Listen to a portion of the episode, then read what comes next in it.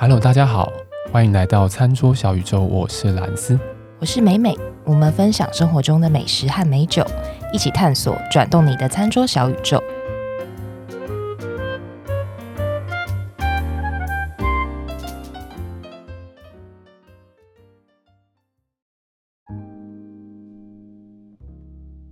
美美，我们第一集终于要开始了，我们正式的第一集终于要开始了，耶！你是不是觉得迫不及待想要跟大家分享，对不对？对。听说我们今天第一集呢，因为是开台第一集，所以我们要介绍一间真的是集所有优点于一身的餐厅，是一间意式餐厅。是。这间餐厅是怎么样的餐厅啊？还是它的位置？你可以先跟观众朋友介绍一下。我要介绍一间餐厅，叫做 Pastyle，它的拼法是意大利面叫 Pasta 嘛，Pasta 后面加 I O 两个字，这个字的意思是老制面师傅的意思。老的字面师傅，师傅对，叫 Pastyle。哦，那它很特别，就是。它是一间那个生面、生意大利面的餐厅。生面哦，所以他在当地的厨房才做面。对，没错，他就是现场做面，哦、然后他会手工制面嘛，然后呃有一些比较形形状特殊、造型特殊的面，它可能是用机器压出来，但是它的面全部都是现场制作，跟一般意大利面的干燥面会有一点不太一样。哦，那这一般来讲的话，如果是生面跟一般我们在外面买的面，它差别会主要在差在哪里啊？差别在于说，生面是它因为现场制作的嘛，所以它的口感煮起来的口感会比较弹牙一点哦。然后同时它的吃起来的感觉也会稍微比较湿润一点哦，湿润一点。对，那干燥面的话是，其实干燥面各有各的优缺点，不是说一一定是生面比较好吃，干燥面比较不好吃，所以我觉得各有各的勇好者，干燥面的话，其实它就比较没有那么相较生面来说，比较没有那么弹牙。嗯、但是它的酱汁上，当然还是要看餐厅的风格。对，呃，生面是它有趣的地方在于说，它的面非常有口感，所以它能够玩出，比如说配合酱汁或者是调味，有玩出很多不同的变化。哦，所以这边就有口感上面的差异，以及它或许在呃酱料要扒在这个面上面的时候的程度也不太一样。对，跟面它的本身的造型也会有关。我介绍这个餐厅，就是呃，我先从它的那个外观，就是它的地理位置介绍。嗯嗯嗯、它是坐落在东区，然后捷运站的话是国父纪念馆站二号出口走出来，大概三到五分钟就到了。哦，所以是一个蛮蛮方便、蛮蛮精华的地方哎。对对，很精华。然后等一下我跟大家介绍完所有的菜，然后介绍它的价格，大家应该会。吓死啊！好好，它是一个非常有时尚，我就我觉得啦，我第一次进去的印象是，我觉得它是一个非常时尚的店，然后就觉得说，哎、欸，很非常都会风，美式都会风，然后很有，比如说它的招牌是大理石的纹路，然后跟它的 Pastyle 的字是金色的，然后就非常有时尚感，所以一开始进去的印象，我想说，哎、欸，是不是一个王美店，或者是王美来打卡的店？然后因为我们就。我们四个人嘛，我们就被安排在他哦，他的座位非常有特色，是他当然有一般的座位，对、嗯，嗯、那他有，因为他是开放式厨房，所以他有吧台的位置。哦、那我们四个人，所以就被被安排在吧台区。那他很特别，是说。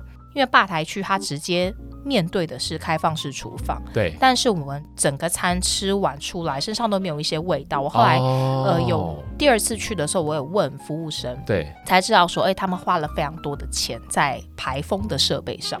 我有几个推荐必吃的几个餐点，想跟大家分享。对，我觉得这个还蛮适合，就是因为刚刚一开始讲说王美店嘛，那等于是应该会有很多人在里面拍照，很美啊，哦、非常多。我跟你讲。男生的观众，哇！你在听这一集的时候，你就知道你下一餐要带你女朋友去哪里吃，所以你让她拍的开心，你又可以吃很饱。这种餐厅哪里找？东区哎。好，然后我来介绍必点的就是落奶炸鱿鱼，它是外面也是薄面衣去酥炸嘛，然后淋上，它会附那个烤过的莱姆给你，然后所以你可以先淋上莱姆，然后配上墨西哥辣椒，上面有些芝麻叶，那芝麻叶就吃起来会有一点点。稍微有一点苦苦，但是还其实还蛮，如果搭配炸物来说蛮清爽的，然后又附上塔塔酱，所以这道菜我觉得非常非常惊艳，又配上墨西哥辣椒。我想让兰斯来猜猜看，对，这道洛奶炸鱿鱼一份多少钱？洛奶炸鱿鱼，我猜两百八，差不多，蛮会猜，接近接近两百二，哎，很便宜耶，很便宜啊，它价钱其实你看到都会吓一跳。后面再继续介绍面的时候，大家可能会越来越有感觉。其实这间店它的菜，我觉得不管是主厨啦，还是老板，他们的视觉品味其实非常好。就从、哦、第一个可以先从它的外观、嗯、它的装潢看得出来。对。但是呃，大家听众朋友可能也吃过很多的餐厅，是店面非常漂亮，装潢的很漂亮，可是餐点就是一般般，或者甚至有的是没有那么好吃。对。那但是这间店我为什么会想推荐？是因为它的。不管是装潢，或是它的菜色，或者是它的服务，我觉得都有一定的水准。嗯嗯。然后我觉得也蛮符合它整个店给人家的形象，比如说是很都会、很时尚的感觉。好，我再来介绍，先不讲面，我先讲下一个沙拉。好好好。羽衣甘蓝凯撒沙拉。那 pastel 它的比较特别，它是用羽衣甘蓝。嗯嗯。那羽衣甘蓝其实是一个非常非常健康的食物，有时候会看到什么超级食物、超级食物，它其实就是超级食物之一。哦。然后呢，它还有一些叶黄素跟那个贝塔胡萝卜素。我觉得它除了嗯、呃、食材用的非常健康之外，它的酱汁也很好吃。嗯。它的酱汁是一个很特别，叫做香草绿女神酱。香草绿女神。就是那个女神，女神酱，对，绿女神酱是什么？就是它里面有美乃滋，然后有它，它颜色是绿色的，对，所以它里面有一些呃巴西里，嗯，去嗯去跟美乃滋打在一起，然后还有大蒜，撒上那个帕玛森 cheese，跟蒜香的面包丁，嗯，所以其实这一道菜单上面是写说要三到四个人分食啦，对，但是第一次去吃的时候，这一道好吃到我是一个人把整碗嗑光。哦，就只一口气嗑光，然后我还刻了一盘面，跟一个甜点，跟两杯酒，跟两杯，最后这个才是重点吧？对 跟两杯酒。对，哎、欸，那我们差不多是不是也要介绍酒啊？还是还没有？对，还没。我先介绍完所有的面，然后。大家听完说，哎，里面的一些有的那个元素，然后再来介绍酒，因为大家就可以理解说为什么我们要喝酒这件事。嗯嗯嗯嗯嗯。然后我再来就要进入到它的主题面了。敢吃辣的朋友，我非常推它的辣味牛肉公主波浪面。为什么叫公主波浪面？因为它的面的造型很像公主她的金黄大波浪的秀发，就烫的头发卷卷的这样子。就其实有，我觉得有一点造型，有一点像那个啦，关庙面，也蛮像。然后它的那个旁边的波浪是可以抓住酱汁。哦，对，波浪因为好像有比较多的面积嘛，就是它的表面积嘛，对，所以它可以更好的扒住酱汁这样子。然后它的整整体的味道，是因为我一开始吃的时候，我觉得它有一个很熟悉的味道。然后后来想一想，跟呃我们常常吃的国民泡面，国民泡面，国民泡面。的调味异曲同工之妙。这边听众朋友如果有吃过，大家可以在下面留言看看是什么哪一个国民泡面哦。那我觉得如果观众朋友的年龄层不太一样，国民泡面的定义可能也不太一样。对，对，但是大家应该都一定吃过了，都一定吃过的，都一定吃过。然后它很特别，说其实我觉得主厨的玩心蛮重的，它的辣味牛肉红酱，它加了老干妈。哦，大家知道老干妈辣椒酱？我知道，我知道，我知道。我以前在英国的时候非常爱吃老干妈的，真的很好吃，很香。再加上它的自制腌辣椒，所以你吃整体吃起来非常有亲切感。嗯、但是因为你想嘛，如果说呃红酱有辣味牛肉，然后又有老干妈辣酱，对，那吃起来好像会不会吃久了有一点点腻？嗯，所以它加了德国酸菜在里面，就有点像我们吃中式的牛肉面。会加，会加对对，哦、所以它的整体的构想大概是这样。所以其实这道面它吃起来非常的亲切，嗯、呃，我觉得是一道大家吃了应该都会有一些唤醒一些记忆的的料理。哦、我觉得大家可以尝试看看。那我这边就不破梗是哪一款国民泡面，大家可以自己想想看。对啊，观众朋友如果有想要猜一下的话，也欢迎留在我们的那个留言，跟我们分享一下你心中的。国民泡面是什么？可能会透露你的年纪，要小心。哎，他是最近才开的一间店吗？还是他是九月试？其实他到现在还是试营运，但是现在还是试营运。很很特别的是说，他现在是即便是试营运，而且没有任何宣传的状况之下，对它整个定位的那个系统都是全满。哦，所以有点难定了。但是我我我，即便这么难定，我还是一定要推荐给大家，因为呃，我相信现在还没有那么多人知道就这么难定。那那大家先先听嘛，听我们节目，先听先赢。嗯、那如果说想要定位的话，我会建议啦，把人数压的比较低一点，比如说一位、两位，哦，或者是有些比较特别的时段，嗯、比如说下午两点、两点半这样的时间，可能会比较好定一点。还说有没有什么定位的小配包？定位小配包，诶。我我有点犹豫，要不要跟大家 说？欸、还是我先我先继续介绍菜，然后后面那个让我再挣扎一下，挣扎一下。好，那我们下。因为我，我也很怕以后订不到。好，我来介绍刚讲完敢吃辣的那个朋友嘛。如果不敢吃辣，嗯，不敢吃辣，我会建议说可以吃一道是蓝纹 cheese 的糖果面。那这个糖果面它的造型就是糖果的造型。中间不是会胖胖的吗？糖果里面还有内馅包 blue cheese。那这个 blue cheese 当然敢不敢吃就见仁见智，有些人非常喜欢，那、嗯、有些人会很害怕 blue cheese 的味道。它的 blue cheese 里面又加了成年的白酒醋膏。白酒醋膏，其实成年的白酒醋膏它的味道是非常细致跟温和的酸，那去柔和 blue cheese，所以整体的风味是很鲜明。再加上那个 Serrano 的火腿，整个火腿跟 cheese 的油脂香，再加上陈年白酒醋膏的的香气，嗯、其实我不知道讲到这边，兰斯有没有发现说，其实它的每一道菜，嗯，它都有一个共同的元素，就是它都有便宜，不是，不是啦，它都有酸度，酸度，对，嗯、不管是醋的酸，莱姆的酸，对。它都有，嗯，那为什么要有这个酸度的原因在于说，呃，其实这跟后面我我要介绍这个节目，其实最终还是要讲餐搭嘛，还是希望大家能够尝试看看，呃，用酒来搭配餐点。对，我就要介绍这一块，就是呃，这间餐厅它自己的 house wine，嗯，它的白酒的 house wine，它的那个白酒 house wine 其实很特别，它一上来的时候，它的酒标就是这间餐厅 Pastille 它的。呃，logo 哦，所以他们家自己是应该是他跟酒商他们谈的特别制作的酒标。哦、这个酒款我后来有上这间酒厂的官网去看了一下，发现说，哎，没有看到这款酒，所以也许我我在想啊，也许是他们有一些互相认识，然后有专门量身定做做了这一款。我可以问一下。House wine 是什么意思？哦，House wine 其实就是像我们有时候去很多餐厅，包含牛排馆，嗯，它都会有自己建议搭配他们家餐点的酒。那可能会有 House wine 的气泡酒、House wine 的白酒，或者是 House wine 的红酒，多半都是单杯单杯。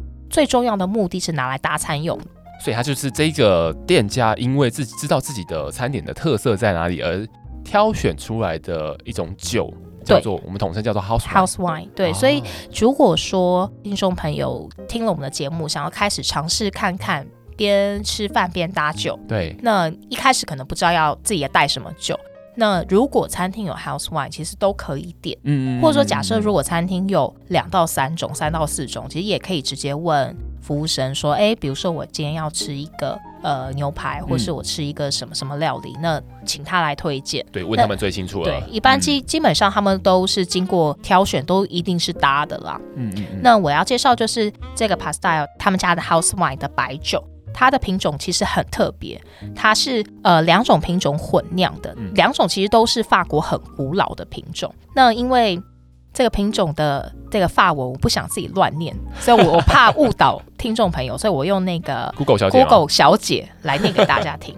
它是百分之九十的这个品种，对，跟百分之十的 Carignan Blanc，嗯，是不是很难念？我不想要自己乱念误导大家，所以它是。这两个品种它所酿出来的，那它的呃这两个品种的原产地都是法国南部，然后都是最古老的葡萄品种之一。嗯嗯嗯、那我个人会觉得说，它单喝就非常好喝，它单喝有一些比如说柑橘啦、莱姆的调性，就是酸酸的嘛，然后也有一些白花、小白花的香气，然后一些淡淡的青草香，其实喝起来单喝就已经非常讨喜了。对，然后它喝起来的感觉啦，因为其实白酒当然都。脱不了跟柑橘、莱姆有差不多这样子的味道，但是我怎么样可能让听众朋友比较能够理解这支酒？它我觉得比较活泼清新。如果说硬要形容的话，大概十六七岁的小女生的感觉。哦，十六七岁小女生，对，就是很活泼、很清新，哦、还